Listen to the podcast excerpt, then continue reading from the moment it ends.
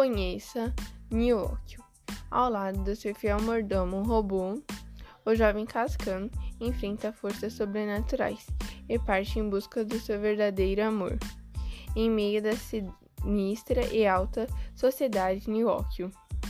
O jovem é membro de uma família da alta sociedade e desde cedo sabe dos desafios que um matador de demônios precisa enfrentar.